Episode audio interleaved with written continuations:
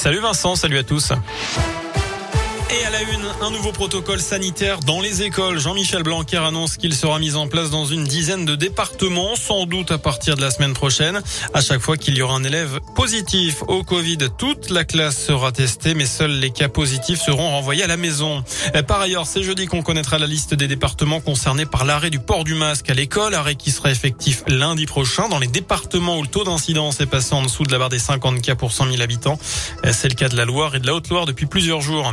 Avait été grièvement blessé à la tête à Rive de Gier la nuit du 14 mai dernier. Un policier de 51 ans s'est vu remettre les insignes de chevalier dans l'ordre national du mérite par Gérald Darmanin.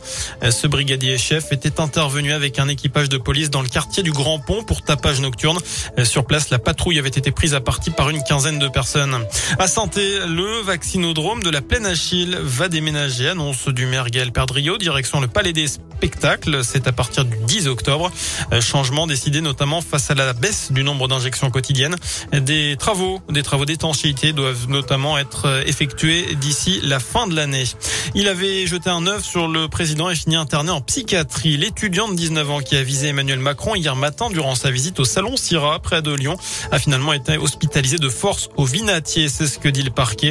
Son examen psychiatrique a conclu à l'abolition de son discernement au moment des faits. Yannick Jadot remporte la primaire des écolos. Il sera le candidat des Verts à la prochaine élection présidentielle. Il a obtenu 51,03% des suffrages face à Sandrine Rousseau. L'eurodéputé était arrivé en tête du premier tour. 39 mineurs coincés sous terre au Canada. Un incident qui s'est produit dimanche après-midi dans une mine dans l'Ontario. L'accès à la sortie principale a été coupé. L'évacuation des mineurs se fait par un système d'échelle. Il n'y aurait pas de blessés. Enfin du foot, un choc au Parc des Princes. PSG Manchester City, deuxième journée de Ligue des Champions. Le coup d'envoi, c'est à 21h. Voilà pour l'essentiel de l'actu. Merci beaucoup.